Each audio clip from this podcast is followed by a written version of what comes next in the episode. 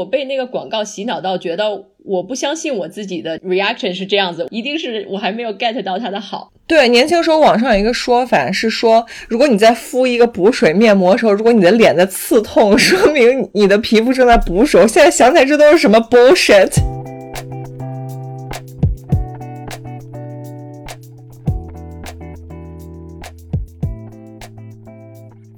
作为一个新时代女性，不管你事业多成功，或者生活多幸福，是不是无意间也会冒出“我够好吗”这个疑问？欢迎来到我们的 Podcast《Good Enough》，你很好，新手女的幸福指南。希望我们一对太平洋两岸的闺蜜之间诚实亲密的闲聊，能给各位听众带来一点快乐或者一点启发。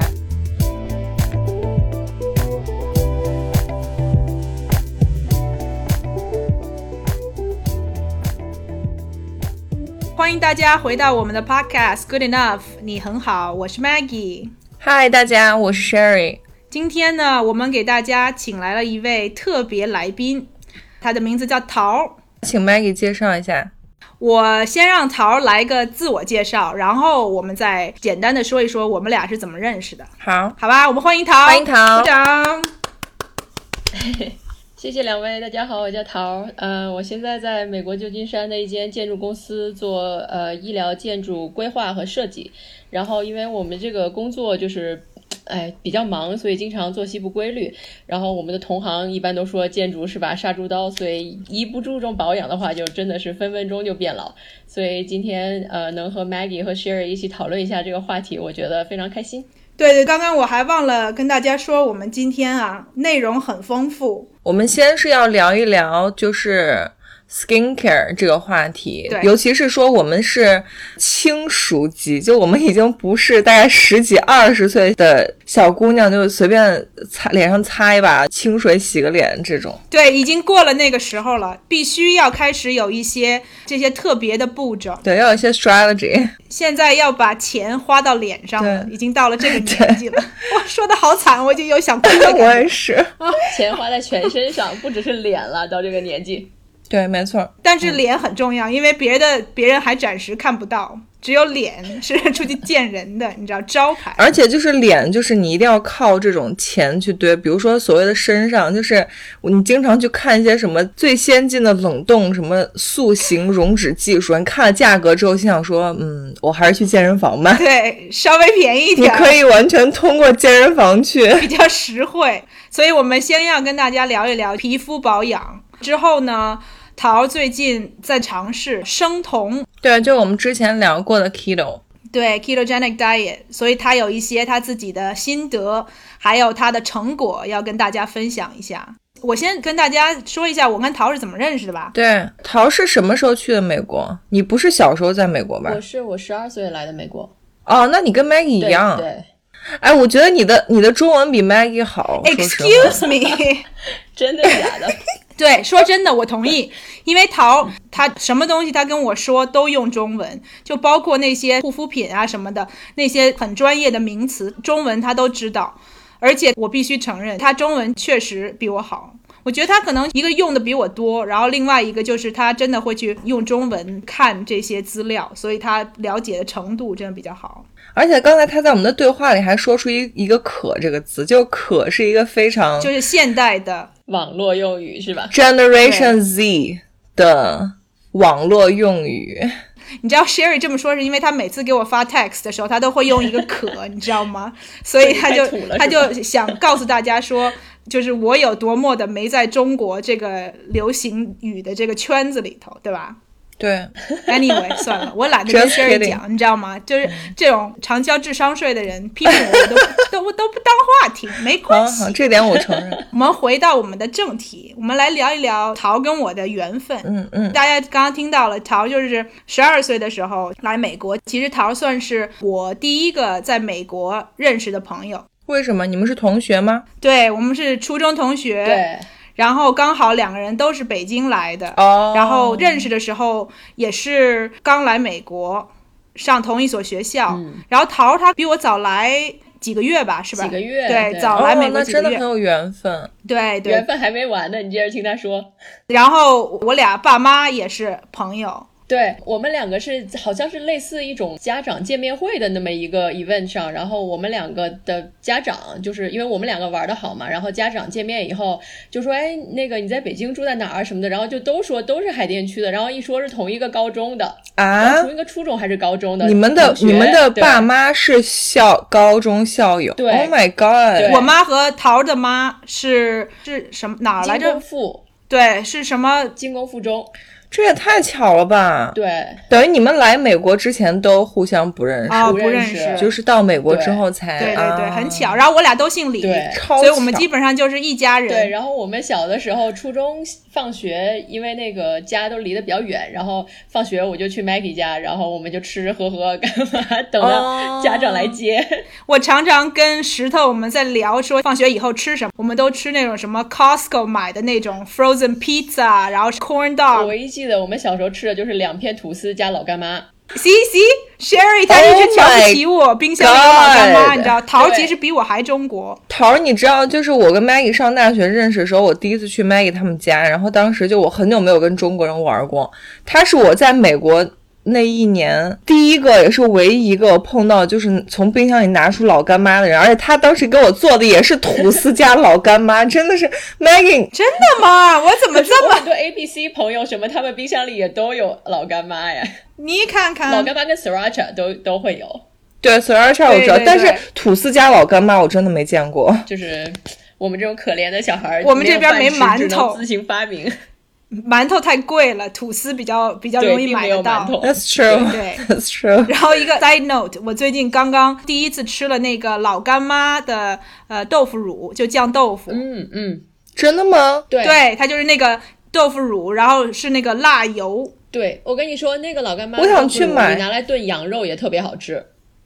哦这样啊，嗯那我可以试一试。我要买回来吃。我们最近就跟着油条和粥一块儿，嗯，然后老干妈在美国已经红到，就是湾区这边有一个就是美国人开的冰淇淋店，开始卖老干妈口味的冰淇淋。哦 flavor，嗯，对。然后桃儿那天跟我说，我就想说，嗯，这是个什么 combination？然后桃儿，你说说你的那个吃后其感实。我觉得特别符合我们吃面包加老干妈的那个想法，因为它是老干妈加上那个奶嗯油嘛，所以其实吃起来特别像你如果你吃 cream cheese spread 里面加两勺老干妈那种感觉，就有点奶，然后有点老干妈的辣，还有点甜，我也觉得特别适合加但它在甜是呢甜对的就甜甜的甜辣对辣的是甜不辣是咸那种感觉，感觉适合抹杯真的什么但的。说起来这个话题，你们不觉得现在很多就是那种所谓跨界的什么网红的东西里面，都很喜欢给甜的东西里面加一些完全感觉完全不搭的咸呢？哎，我觉得咸很好啊，甜咸是一个很好的 combo。要不跟你们说一个刚发生的故事？ 啊，啊你你我讲，我最近不是我我不是在吃生酮嘛，所以对很多就是甜品都不能吃嘛，不我就可以只能自吃己对发明一些就是嗯比较有的没的。后来呢，我我前两天在 Costco 发现一种很薄的那种可丽饼，就它已经摊好的可丽饼，然后是没有嗯碳水的，然后我一般就拿来。当 tortilla 就是夹那个肉什么的吃。嗯后来我觉得，哎，我我可以用这个饼皮来做那种千层蛋糕嘛，我就不用自己摊饼，而且它没有碳水。嗯所以我刚才就是大概两个小时前，我就在搞，就是搞那个奶油，就是巧克嗯力咖啡口味的奶油，然后就放一点那种 stevia 代糖那种的。然后结果呢，嗯，我忘了那个饼是咸的，哦，所以我那个奶油本身就不是很甜，然后再加上咸的饼，我就觉得我的天，啊好可怕。哦后来我想说，算了，要不我加两勺肉松吧。然后我就嗯加两勺，就变得巨好吃，吃起来就像那种咸蛋黄肉松的千层饼。 Oh my 哦， God 可以但可是以，不违和，因为它不 甜，很神奇。可是你加巧克力了，不是吗？对，就咸但甜。哦，我很难想象哎。我吃过，我买过肉松和蛋黄的那个 crepe milk 对 crepe，真的挺不错的。所以现在蛋黄肉松已经火遍全球了，是不是？因为咸蛋黄就可以把甜的和咸的能够包容在一块儿，做一个比较好的结合。我觉得必须这是一个的很聪明的 idea。，对，但是我现在觉得巧克力只要不甜的话，其实它也可以配咸的，因为它嗯墨西哥人不是吃那个 mole 那个酱嘛，就是巧克对力对的对那个酱，嗯所以其实我觉得也也是有一一定的广泛度的吧。所以反正我试了一下，我觉得还是挺还可以，没有想象的那么违和。反正有人给我做，我就尝一下；没人给我做，我肯定不会自己做的。我们不是在聊你俩怎么认识吗？怎么就越聊越歪？哎呀，一聊吃停不下来。 哦，不是，我们差不多已经聊完了，你们俩咋认识这个话题？嗯然后这么多年一直保持着朋友的关系，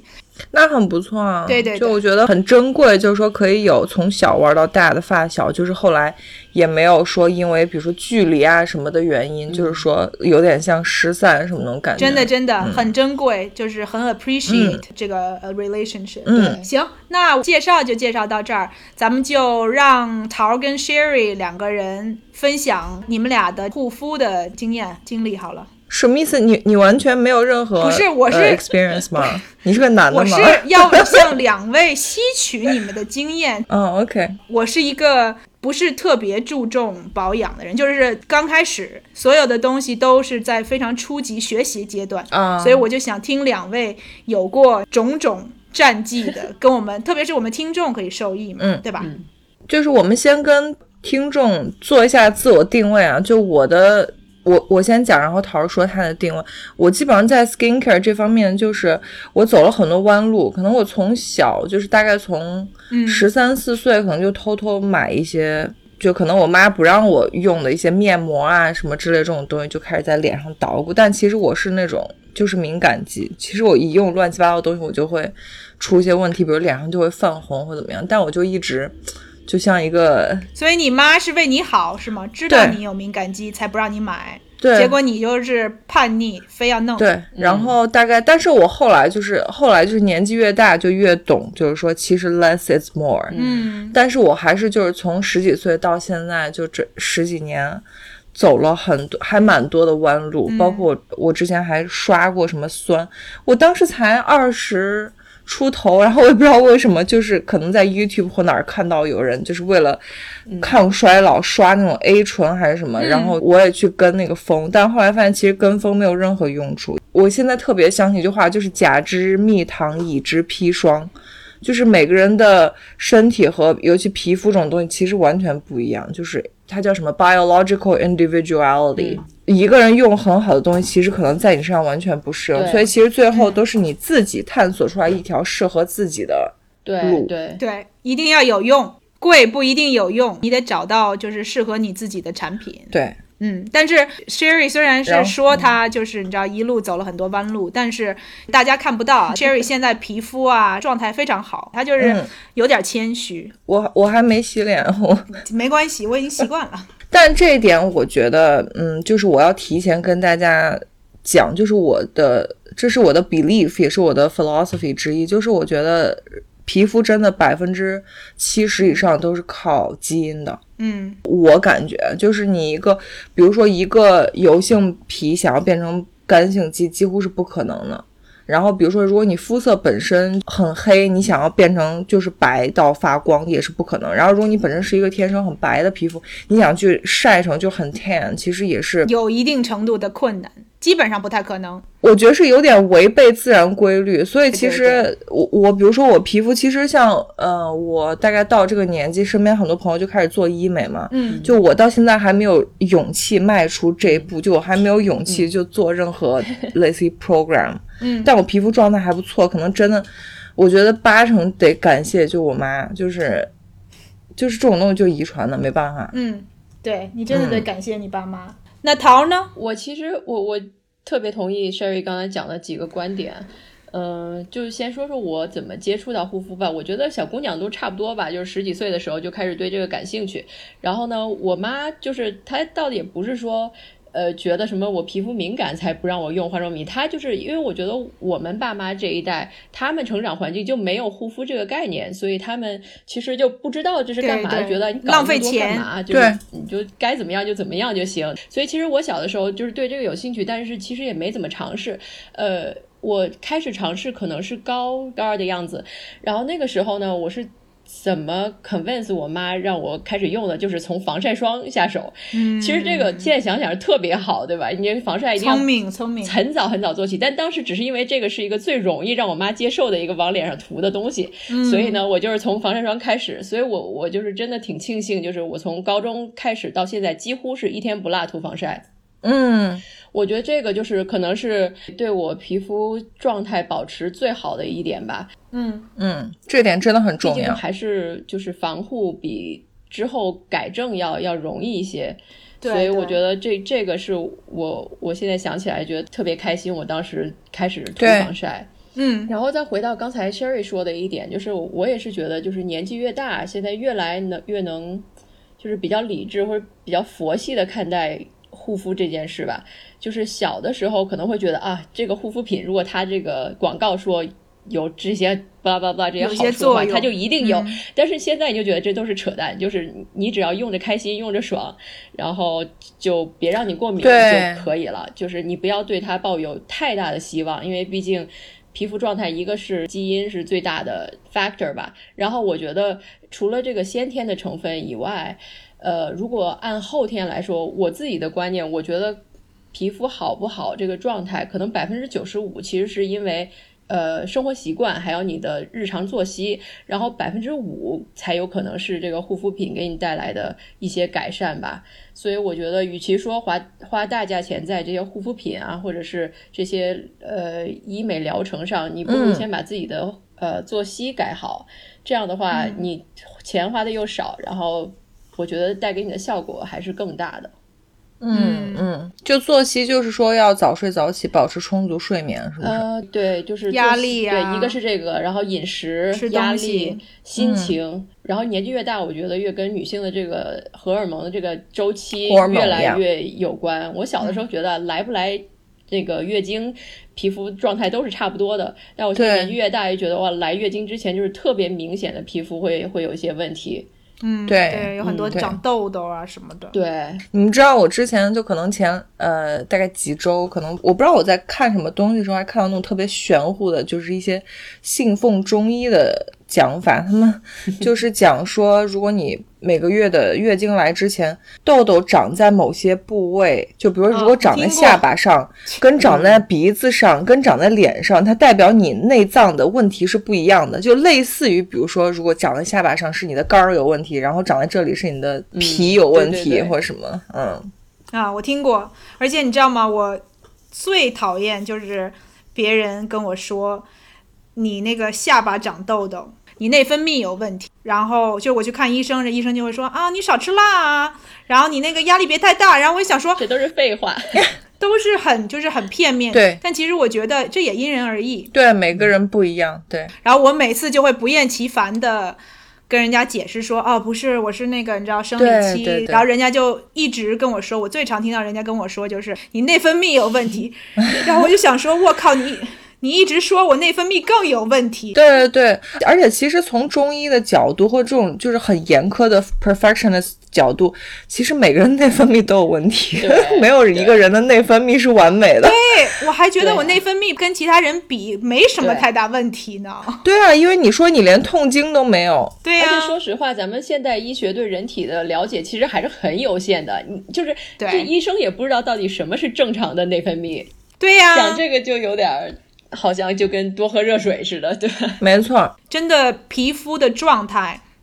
跟太多的因素有关系，真的不是说对你什么哪个器官有问题就会反映在脸上， Exactly，不是说它不会，只是说就是脸上长痘痘不一定是反映这些器官的问题，还跟你嗯就像桃说的，很大一部分是你的作息，然后你饮食这些都有很大的关系对。我是觉得我是一个天生就爱长痘的人，而且就有一直真的就有长在下巴这个地方，然后就是每个月对就都很准嗯时。我也到现在对不知道说到哦底是什么问题。这种东西，反正就很玄学嘛。嗯，而且我觉得现在人好多人就是太，他一旦皮肤一不好，他就 default to 护肤品。他就是对他一下就觉得哦，是我护肤品用的不对，我要补换一救套新的，或者我要其实其实这个护肤品的真的作用没有那么大，除非你对一个东西过敏，你立立马能反应出来。但对是绝大多数时间，其实跟你用的护肤品关系不是特别大。对， ，follow up on 刚才桃儿说的，嗯，就是说，当然你皮肤的状态跟你的，比如作息啊、基因这种东西关系是最大的。但我们为什么要讨论，或我们为什么要在这个上面花钱，是因为嗯我们在日常维持自己，比如说 regularly 运动，然后保持一个相对健康的作息和相对健康的饮食以外，我们还想让自己的皮肤有一定的，比如说，我想更。美白一点，或者是我想让眼睛下面的细纹皮稍肤微更有少光一泽点，或对者，皱纹稍微减少，就是控制这个皱纹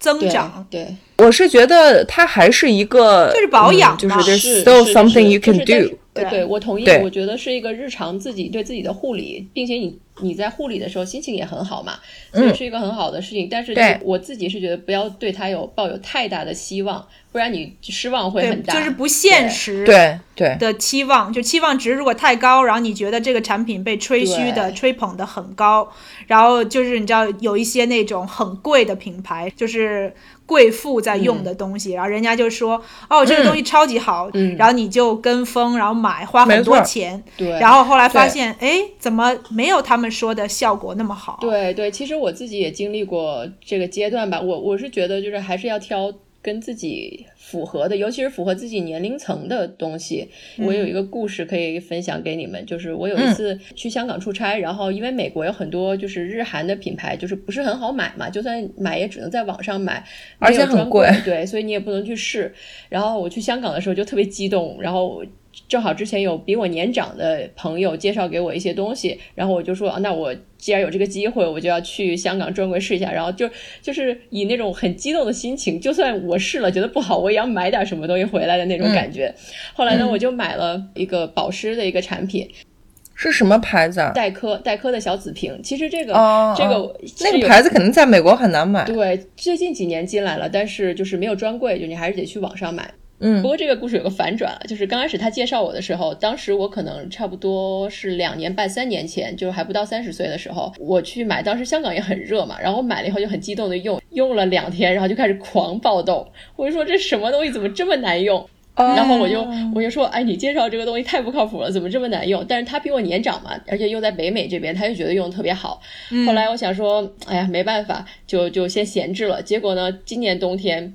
因为家里开暖气，都是 work from home，家里开暖气很很干，然后我就想说，那我把那个拿出来用一下吧。这已经差不多两年前，嗯，嗯， 两年之前买的，年龄增长了两年，然后现在用，我就觉得哇，太好用了，怎么这么好用？我当当年怎么会觉得它不好用？就也没有长痘痘了。对，完全没有，而且特别保湿。所以就经过这个哦故事，我就觉得这个东西如果不适合你，或者是你皮肤年龄不需要的话，你用它反而是一个负担。所以我对看现在好多年轻小姑娘，什么十八九岁就用什么 La p r i 这种的，就是啊嗯那真的是老太太用的，你不需要对，就是不要跟风。对，然后刚刚陶还提到一点，其实大家有的时候会忽略，就是你的、嗯你在的地方的环境，就比如说对香港就是一个很潮湿的地方，然后你可能就是用了某种保养品以后，然后有一些。不同的反应跟可能我们住在比如说北美，它的气候完全相反，所以你可能那个时候就是一个是你身体状况，一个是整个对大环境，然后就造成你可能爆痘，然后你就会觉得说对哦这个产品怎么怎么样，对不对？但是通常。大家不会说把一个产品留几年，然后再试用，对吧？对对吧？就是你等于说用一次，然后出了什么问题，你就给啊它对，对，你可对，能你就打不要枪，你就了说对哦，那这个东西不好，或者这东西不适合我。很少有人有机会再重新去试用这个东西，然后发现说其实这个东西是好对的。，对。所以就有很多的很多的因素嗯可以让你对某些产品感觉嗯会有不一样的地方。对，而且跟风这一点真的是年轻的时候大家最容易走进去的一个 trap，就是会跟风。 Sherry，你给大家分享一下你的智商税吧。 我们又到了听 Sherry 讲故事时间。很多很多，我只是挑一个我印象比较深刻的一点啊，就是我记得上大学的时候，那时候最流行的就是 Kiehl's 这个牌子就是火，嗯对的就是对所有人都在推，就所有人都说这个东西超好用，那个眼霜也好用，面霜也好用，水也好用。我记得当时上大学的时候，就大家所有人都在买他们家那个什么金盏花水，还有什么、嗯就是那个高保湿面对霜，对对就是因为我是一个很容易被别人长草又喜欢跟风的人，嗯然后我就先买了那个金盏花水，刚上脸就我用那个面膜纸敷它，刚上脸之后就刺痛，就是嗯刺痛。刺痛之后，然后我还不还不摘下来，呃甘心，不死心不。是我我就赶紧摘下哦来，因摘为下我知道来了过敏，我还以就赶为紧你一摘下直来放但脸是上，想说会不会好没。有，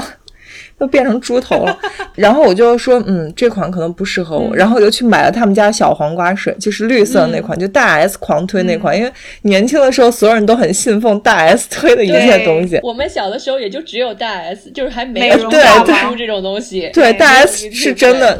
网红的鼻祖，所有人都 follow 他的那个呃推荐，就买了小黄瓜水。小黄瓜水我就学乖了，我就没有敷面膜纸，我就直接这样上脸一拍，一拍之后又刺痛，哦然后我当时就崩溃了，崩溃想说好吧，那他家水我都不用了。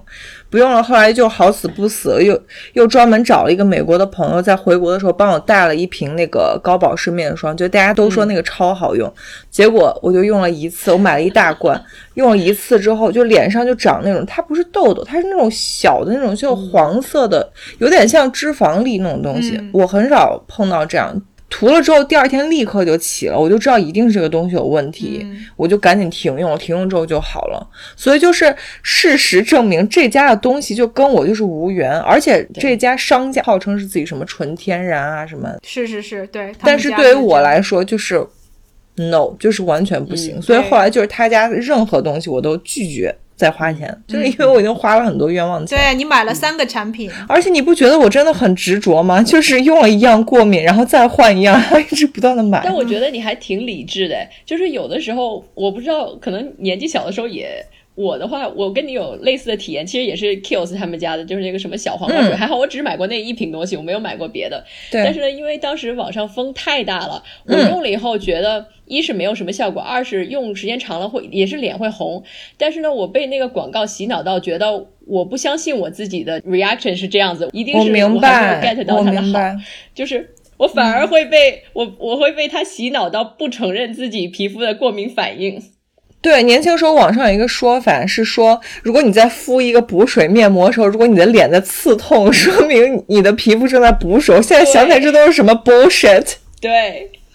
其实就是过敏啦。我们小的时候，我觉得还好，就是网络上能影响我们的东西没有那么多。对现在大家接触的这个信息的资源很多，从像刚刚说的小红书啊，然后到 YouTube 啊什么之类的。如果人家想要给你洗脑的话，你真的跑不掉。对，特别是如果你喜欢的 follow 什么博主啊或 YouTuber 啊，嗯强推这个东西，你就会想说啊，我要试一试没，错对吧？就是我喜欢的人他这么推荐，对，然后很多人都会跟风，都会附和说：“哦，对对对，我也觉得这个很好。”然后你真的就会怀疑自己的对判断，你会觉得说我的感觉是不是错的，对你知道吗？对然后就会继续尝试，再受苦还要继续尝试，对这个很可怕。特别是现在年轻的小女对孩，很容易对受这些广告啊这些的影对响。对，真的，而且我觉得跟风这一点，大家什么心态？我觉得我小时候也有这样的心态。我觉得可能每个女孩都是这样过来的，就是不管是护肤还是健身还是饮食，你有时候去关注你，比如说健身的博主或什么，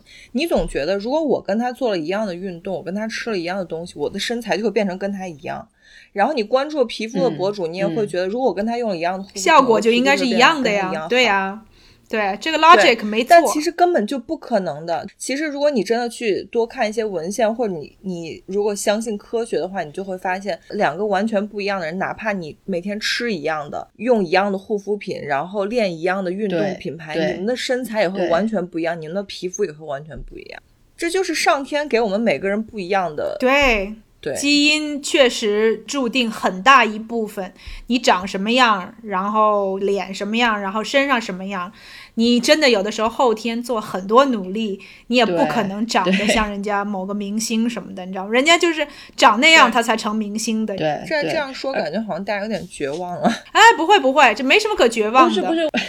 我觉得可能到我们这个年纪会好好一对点，但是很多年轻的小姑娘就是。她们可能太被社交网络上面的照片洗脑洗脑了，但是她们要知道，这些社交网络上的照片全部都是修过哦的。她们那些博主真人不是长这样，她们也不可能有完美的皮肤，她们也会长痘，她们也会长皱纹。对只是她们没有秀给你看，你每天看的东西全都是完美的皮肤，你自然对自己的这个一点点的瑕疵都会很挑剔。是这是我觉得现在的年轻姑娘比我们当年就是还要更难的一点，对，就因为现在的 P 图啊什么这种美化技术太发达了，就他们看到的就是无处不在，更加虚幻的一个，就是一个假象。对，当你对自己一些瑕疵太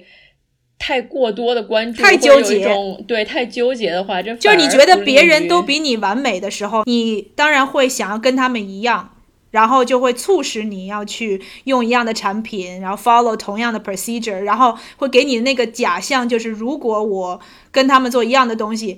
他们都变得那么完美，我也应该会变成那样子。对但是这样反而其实非常打击你的自尊心对和自信心，对就是你会觉得说，我做了这些东西，可是为什么我还是跟他们有那么大的差距？没错嗯就是因为现实当中这些人都不是完美的，对，而且你看到的永远都是他们 full makeup，然后再加上很很好的滤镜磨皮，你你根本不知道他们真实的状态是怎样的。对，而且他长痘的时候他也不拍照，哎 Exactly，他只有不长痘的时候才拍照给你看。嗯嗯，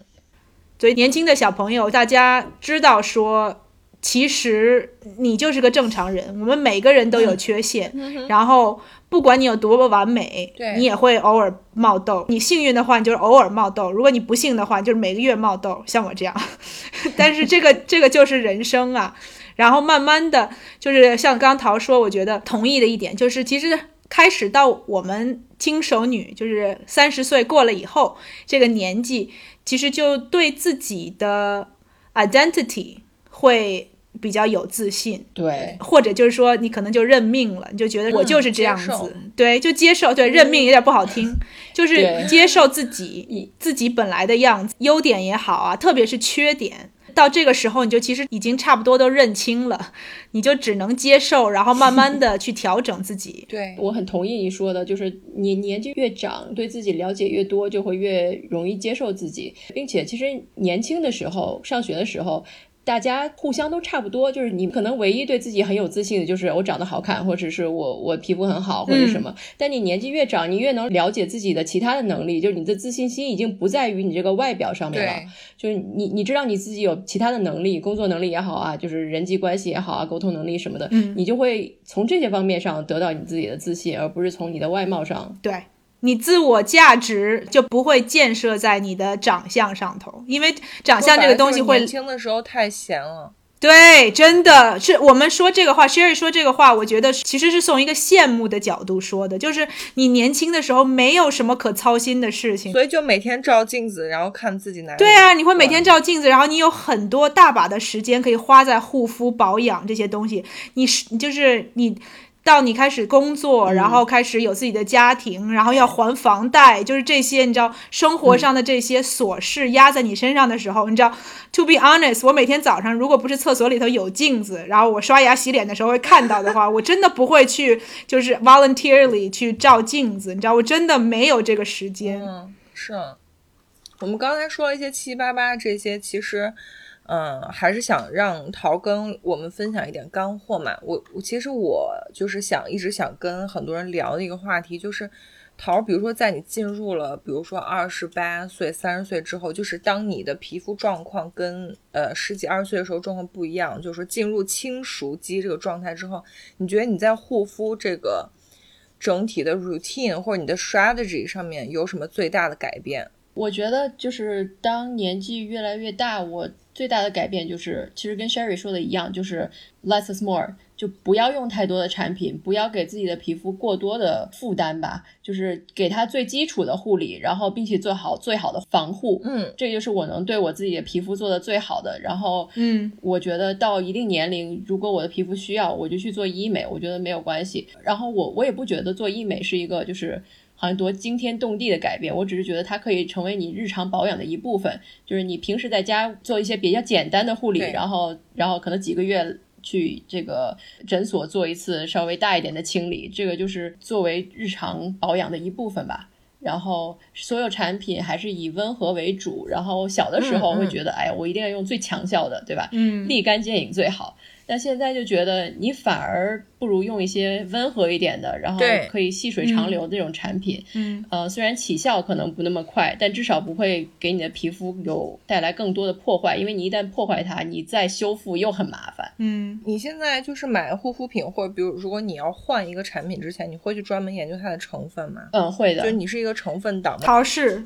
他真的是他 study up，对，我是成分党，但是我不是偏执于成分，就是比如说，就是近几年大火的这个原料桶 The Ordinary，它不就是以猛料，然后成分极极其嗯对的这个纯粹为嗯卖点，纯粹、呃、对，但是纯粹我其实跟 Ordinary 实在是八字不合。又 goes back to 我刚才说的，就是嗯我觉得它可能一是它这个料太猛了，浓度太高，对，有点可能太激进，对，激太激进，不适合你不太适合我们这种敏感皮。嗯还有一个就是我现在年纪大一点，我觉得护肤品的使用感。对我来说，其实是很大的一部分。虽然说我是个成分党，但是如果这个成分虽然好，但是使用感很差的话，对我知道我自己不不会享受这个护肤的过程。嗯，然后可能就会想说啊，赶快涂完算了。就这种的话，那你嗯反而可能会使劲儿使太大，就扯到脸上的皮肤啊，或者是就是或者不耐烦了，就是不对做不耐烦完整的这一套。对。所以我我想说，就是虽然护肤品的成分很重要，但是你我觉得使用感对我来说也是非常重要的一部分。嗯嗯嗯嗯，Sherry 你觉得呢？嗯，桃儿说这点其实我特别认同，就是我大概二十出头上大学的时候，就是第一次接触了所谓的成分党这个概念，我就疯狂的就是去追捧这个东西，就我会把我所有在用和想用的护肤品 skincare product 的那个成分全部都查出来，查出你来弄个 Excel，啊，那没有，I'm not like you 。 然后我就会看类似于所谓，比如它主打的是什么成分，比如说这个产品主打的是美白或主打的是保湿，我会看它的就是具体它真的是不是美白或保湿的成分，是不是真的那么靠前。嗯但是反而我进入到大概二十八岁之后，这点其实对我来说有点改变，因为我后来发现，事实证明，其实成分它只是一个理论上的东西。嗯，比如说前两年刮风刮得很火，就所有人都在用那个烟酰胺去做美白嘛。嗯因为是这样，我的皮肤状况可能跟桃有一点区别是，因为我皮肤天生可能底子相对来说比较好，虽然也是敏感，但我不是那种首先我不轻易换护肤品，所以如果当我真的决定要换的时候，我是真的类似于可以各种实验，比如说我就一直很执着于美白，我就是想要去试各种各样美白产品，但我的基础护肤是不会变的，比如说我的水啊、我的乳、我的面霜是不会变，我可能只是换那个精华。嗯所以当前两年烟酰胺这个东西特别火的时候，我就去买了，就是含有烟酰胺成分的一些什么所谓小白瓶啊什么这嗯种。哼然后你就去可以看，我买我专门买了所谓浓度最高以及网上评价最好，而且我也查了它的成分，它烟酰胺成分很靠前。嗯但我后来发现，我大概用了一瓶的三分之一都用过了之后，发现我的脸一天比一天暗沉，就是嗯事实证明这个东西用在我脸上它就是没有用。嗯，就是我还不如去用我日常用的，因为像我日常我从小到大最喜欢的牌就是资生堂，资生堂因为我从小用他们家防晒，后来就精华什么我都很喜欢用，嗯，嗯就是你就会发现就是。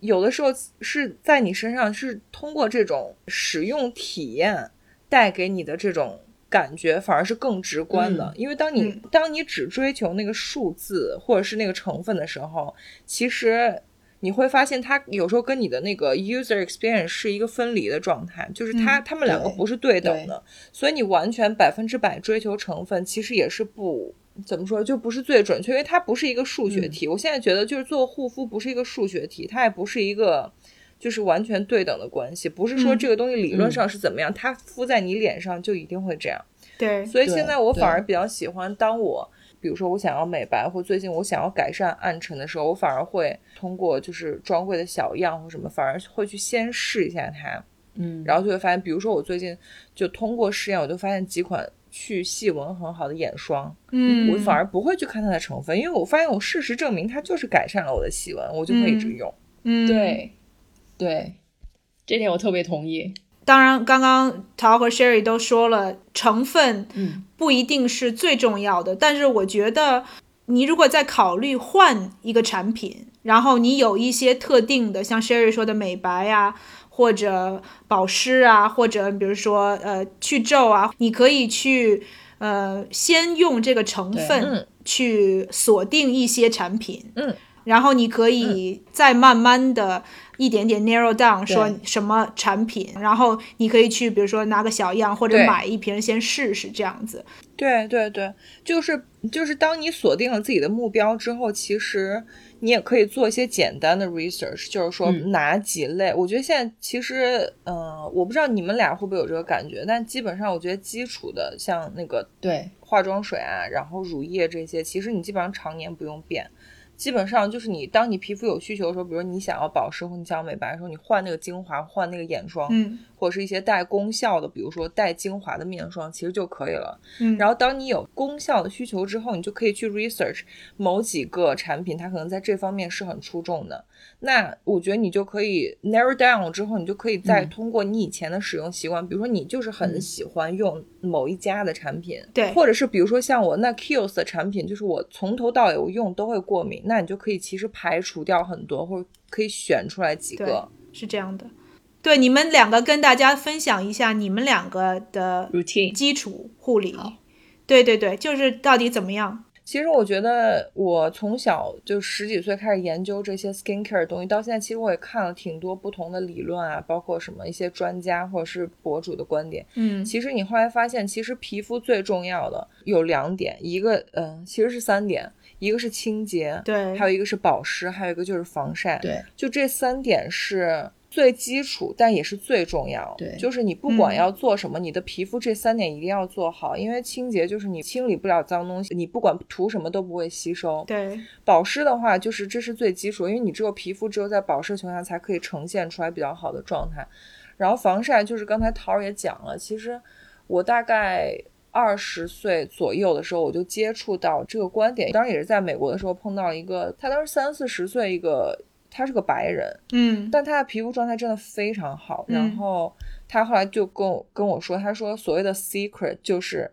avoid the sun，嗯就对虽然他是个白人，大家知道在美国就是白人真的很追求就是 tan 这个东西，对但是他就说他三十岁当时医美也没有那么发达，他真的就是靠保养在维持自己的皮肤。他是他说真的就是 number one tip 就是一防晒，对，就是防对晒这个东西对于你来说真的很重要。在美国这边有一个玩笑话，就是说，你看这个人是不是真的皮肤科医生，你就看他涂不涂防晒。他如果一天涂一斤防晒，他绝对是真医生；如果不涂防晒，就是假医生。对，是真的。其实科学上就是说防晒是怎么样帮你，我不知道它是除了美白之外，是还可以帮帮你抗衰老吗，还是怎样？因为我大概是从、嗯，其实我跟桃儿一样，大概是从十几、二十岁开始就每天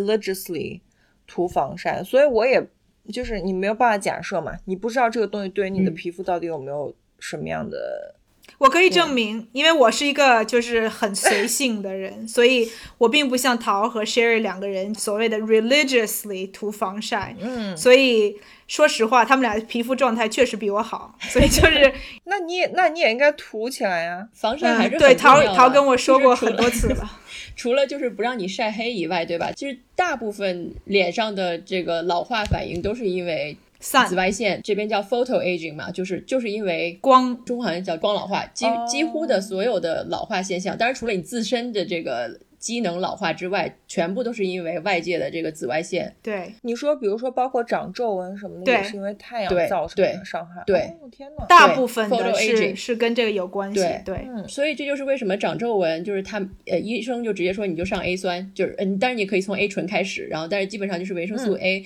就是因为这个维生素 A 已经在临床上证明它可以 reverse photo aging，哦，嗯这样子。所以几乎就是皮肤科医生，就是他们在这个理论上，他们是觉得这个 A A 酸类的产品是对这个最有效的。当然，A 酸也是有它自己的问题，对吧？我们两个都实验过，嗯所以咱们都知道它的副作用。对，就是其实 A 酸对，特别是敏感肌。对 A 酸应该对就是年轻的时候，比如说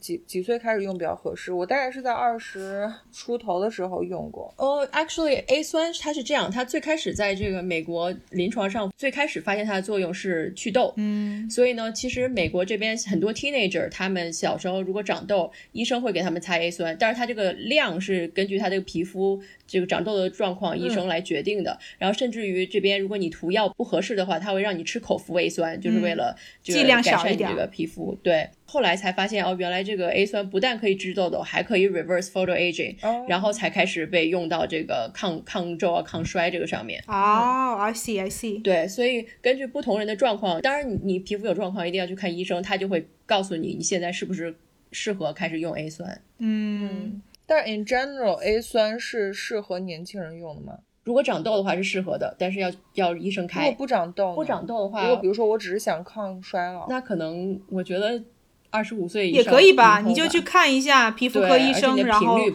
咨询一下对吧。他们也会介绍给你使用频率啊、使用浓度什么的。嗯嗯哦，而且就像你说的，它如果你你如果你想达到是 reverse 的效果的话，那证明你已经要开始有 aging 的迹象之后，你才那当然了，你得有皱才才要反吧，对不对？对啊你所以没所皱，以你就是自己往脸上涂东西，不是自己受罪吗？对呀、所以 following 这个逻辑，我觉得我就是很就是嗯智障，自因为作孽不可活。因为我到现在到三十岁，然后我脸上都没有什么就是所谓 aging，所以再往前倒个八年，我八年前去刷 A 酸，我觉得可能真的脑子坏掉了。你就肯定是听了人家的，就跟风呗，就觉得说你也我看了嗯一个、你也不知道是是到是底具体是针对什么，或者对要对成就什么效果，对你就觉得说哦，这个东西人家说好，那我就去试一试呗，因为你就是一个追求好皮肤的人嘛，嗯嗯，所以你就会被这种资讯影响。对，洗脑。对，尤其是小的时候，如果更希望很快见效的那种产品，就会更去找这种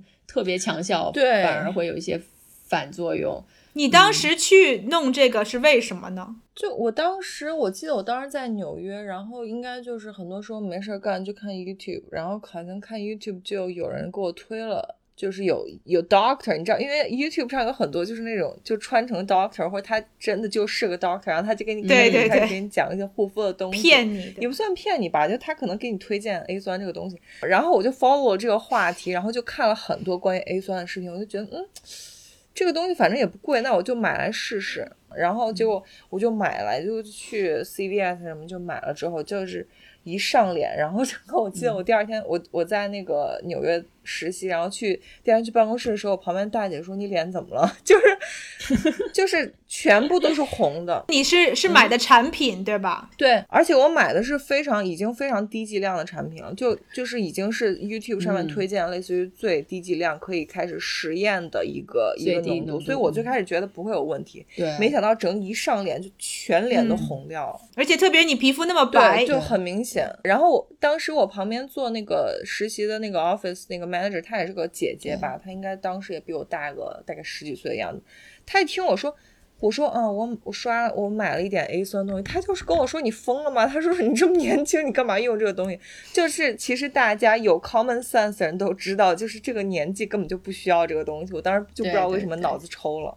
嗯，桃儿你呢？我可能是我我倒是没有 Sherry 这么早开始用 A 酸，我大概是二十七八岁的时候吧。啊，开始用的，然后呃，倒是因为我觉得我这个鼻翼两边的毛孔有一点日进增大的这种趋势，嗯，所以呢，我就想尝试一下 A 酸，所以还、嗯还好，我当时去我去看了皮肤科，嗯我跟他说了这个 concern，他说那你可以可以开始使用了，他就给我开了最低最低哦剂量的，然后当时他也特别强调说你这个东西不要用太多，一点点就够了。他说如果你敏感的话，好的医生一定会跟你说，敏感的话，第一你不要就是洗完脸马上就上 A 酸，这样会超级刺激，嗯，他会说一定要在干脸的情况下，皮肤不呃不管是脸还是手，嗯就是 whatever wherever 你想擦这个 A 酸的时候，一定要记得是干的皮肤，因为如果你皮肤有一点点这个水分的话，它会更加促进这个成分吸收，所以就会更加刺激，所以一定要干手干脸，嗯全部都是干的。嗯然后医生说，如果这样你擦还不行，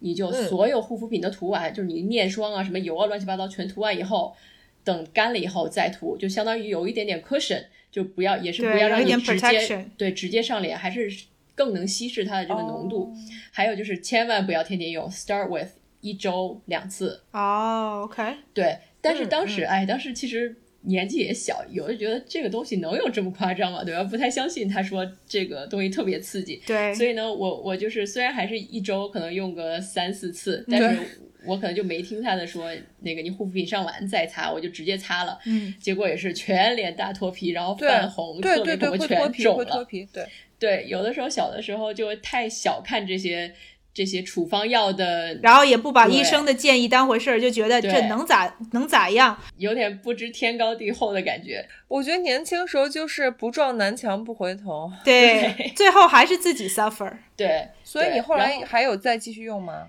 呃，所以我后来就是断断续续的用吧，后来就就停用了。我觉得就是实在是有点不太耐受，你觉得效果怎么样？用的时候皮肤还是比较平滑的，就不太容易长有的没的，但是嗯就是一不小心就就过敏那种感觉。然后最近一年我又开始用回来了，我用的是就是非处方版的，因为我不知道你们知不知道 A 酸，其实 A 酸如果能叫 A 酸，就全部都是这个处方药品，就是只能医生开。嗯，对，然后 over the counter 就是你在化化妆品柜台或者是这个开价柜台能买到的叫 A 醇，就是它的一个衍生物吧。对对，我它买抹的上就是去以那种后，，你的皮肤的 receptor 需要把它转换几个步骤才能转换成这哦个维 A 酸，然后才能作用。所以呢，over the counter 这种就是要要温和很多，然后也不需要就是遵医嘱，因为你直接就可以去买。嗯，所以对如果真的想尝试的话，就是从就像 Sherry 说的，从最低浓度，对大厂家做的。嗯我知道现在就是有些人喜欢这种小众护肤品，但是对嗯你如果刚开始用这种猛药的话，我觉得至少大厂牌它一定是比较背后有保障对吧比较有保障，而且它 research 做的也比较多嘛。对，它也有一些从呃，万一你呃把脸烧了，你还有人。能够找，对不对？ 就是当个保保护技术险什吧么的。对对对对，而且它可能有一些专利的包裹技术啊什么的，可能 OK 会减缓。但是用的时候还是要小心，就不要像我当年一样，就觉得哎呀，人家的主妇都是耳对旁风，就觉得我不可能会过敏，结果就对我觉得刚才 Sherry 说一点特别好，就是如果你真的想尝试新的东西的时候，你基础保养可以不要变，你就只换那一个精华产品，这样至少一出问题你就知道肯定是那个新你的知道那是一个什么产品，对对你不要一套都 exactly 换了你就完了。对，你连对，而且原因还都更能找看不出到效果。对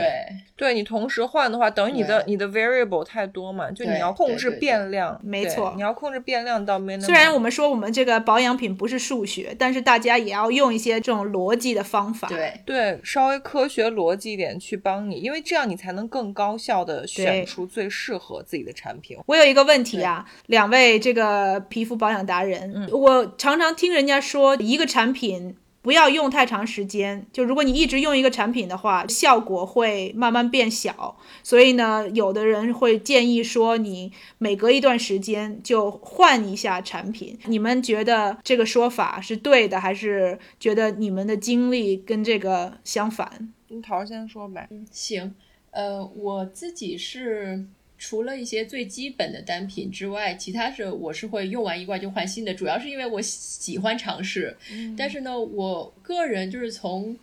我读的一些文章和一些比较理性的思考来想的话，我是觉得，嗯，可皮肤对某些护肤品产生这个阻抗吧习惯性或者习惯耐依受对耐受耐了受，我觉得对我来说不是很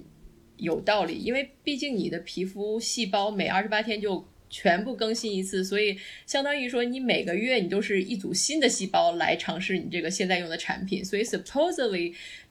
嗯，应该是没有，就是所谓的已经对它耐受了而无效的这种，嗯，我我自己是这么觉得，但是因为我也没有说用一个特别高效的产品 for 非常长的时间，所以我自己亲身经历是觉得我没有遇到过这个情况。明白。我在这一点上，我大概桃儿说的，我也有很大一一个程度上是同意的。就是首先我，我觉得你的护肤品要分两个呃部分来看，一个是你的基础护肤，还有一部分是带功效的。基本上基础护肤就比如你的洗面奶啊，然后你的 toner，嗯，然后面霜什么这种。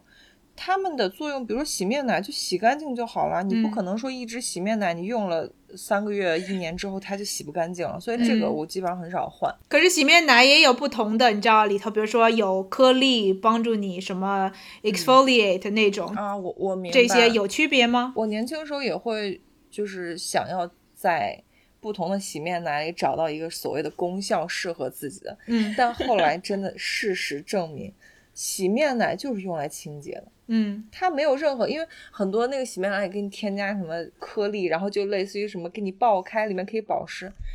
就是 it's ridiculous，就是对洗面奶不是用来做那些的，对洗面奶的唯一功效就是清洁。对，对所以你找到一款，比如像我，我找到一款呃，清洁力也还不错，洗完之后不会紧绷。嗯这样一个洗面奶之后，我就会一直用。 OK，然后 toner 和面霜是同理的，就是我找到了，比如说比较稳定，可以让我能够擦完之后保湿的面霜之后，我觉得就嗯已经很难得了，就是我就会嗯维持这样，然后不变。嗯防晒就更是，我现在用的防晒应该是和我十八岁的时候用的防晒是同一款，嗯，因为我觉得这是对我来说最有效，然后用起来是最舒服的。你刚刚说你但用是资呢生堂的防晒是吧？对对对对，资生堂其实好像是很多亚洲对女性最早接触的牌因子，为我觉得资生堂的防晒真的是防晒黑是最有效的。嗯因为我知道你们在美国肯定接触很多就是欧美嗯系的，因为欧美系的防晒你搞不清楚它是不是防晒，对对，嗯很多欧美系它是不防晒黑的，就大家嗯不要跟风说什么。我记得年轻时候用什么露得清啊，什么水宝宝，那些都是在那个你在做那个海上嗯海上运动的时候用的，他们根本不不防晒黑，它只是防你晒对伤，所以用了之后整个就晒得跟黑煤球同一意样。同意， Sherry 说的就是她在追求的是美白这个功效，所以对她来说，防晒的产嗯品不防晒黑对是一个相当于没用的东西。但是我我需要插一句啊，就是不防晒黑的话，相当于它基本上就是不防 UVA。那啊不防 UVA 的话，其实它对你的这个光老化，呃，UVA 是你光老化的很大的一个呃原因嘛。嗯所以你如果就算你不 care，就是美不美白，你也要选择可以防护 UVA 跟 UVB 对两种对波段的。它那个防晒上面会写吗？会写会写，对，他会写就是防晒，教大家一点比较基础的知识，就是防晒不是你看到那个防晒屏上它有两个系数嘛，一个是 SPF，还有一个是右上角加号，嗯，就是 SPF 后面那个数字，它应该就是。只要有 SPF，就代表它一定是防 UVB 的，right？、它如果对带了加号，就证明它是防 UVA 的。 OK，所以一定要找那种有个 number，、然后还带加号的。对 PA 嗯对，number 代表 number UVA 跟 P 加号代表呃是 UVA 是 PA，、对对嗯然后那个数字 SPF 后面的数字代表的是它防晒的时长，嗯，就是对它你涂一次它管几个小时这样子。还还补充一点，就是基本上全球所有国家的这个 UV 呃防晒霜的防护这个标识，就像 Sherry 刚才说的，防 UVA 的是 PA，然后对几个加号，然后防 UVB 的话是 SPF 加一个数值。嗯嗯但是呢，美国是唯一一个不太一样的国家，在美国是对不标 PA 的。美国如果你看它防不防 UVA 的话，你要看它上面写 broad spectrum，嗯，就是全全波段对防护嗯，那就说明它已经包括这个 UVA 了。嗯，长对知识了，长知识对，了。这点应该也是美国大概最近五年十年的变化吧。我记得以前好像没有，是吧？美国就是喜欢特立独行，全对世界都用这个标识，他就不用。 Anyways，然后就是说，我接着说刚才那个，就是说基础保养，我觉得不存在你说的这个，就是说功效会减退，因为基础保养它的功效非常的单一且清晰。嗯呃，洗面奶就清洁，面霜就保湿，然后防晒就防晒。呃，然后你说到的那个，呃，功效会减退，我是觉得这个大部分时候是心理作用，因为从我个人的呃角度，比如说我用精华，我大概以前大概前三年前五年也是精华就一瓶，就是用完就买一样，用完买一样，用完买一样。我后来换它没有，不是因为呃、嗯觉得它功效减，我是觉得用的无聊了。用无聊了之后，我就比如说我就换了一个新的牌子，然后嗯比如说我也是想要提亮或美白，但是事实证明，我后来发现用了那罐之后，它的提亮或美白其实效果、用完之后效果还不如之前那罐，那就证明我用了三年五年的这罐嗯产品，其实它的效果没有减弱。因为你换了一个别的产品，它反而更弱，那只能说明就是其实还是产品跟产品之间的差异，嗯而不是你用一个东西的时间的差异。嗯，因为我用那罐新的，它的它的功效应该是最新的，我个人是这样觉得嘞。同意，嗯对， OK，因为就是时间原因，我们这期大超时。然后，因为桃子还想跟我们分享一些关于她最近第一次做了医美之后的体验，然后解答了一些我跟 Maggie 在这方面的问题。桃子还分享了她最近关于生酮减肥的一个体验跟心得。桃通过生酮瘦掉了整整三十磅，所以希望大家下周回来听我们的下集，我们会把更多的干货放在下周的音频里面。大家记得来听哦。如果大家觉得我们的话题还蛮有趣的话，别忘了分享给自己的朋友，让他们记得关注我们。下周继续来给大家放送我们的特别嘉宾的这一期。好，大家敬请期待。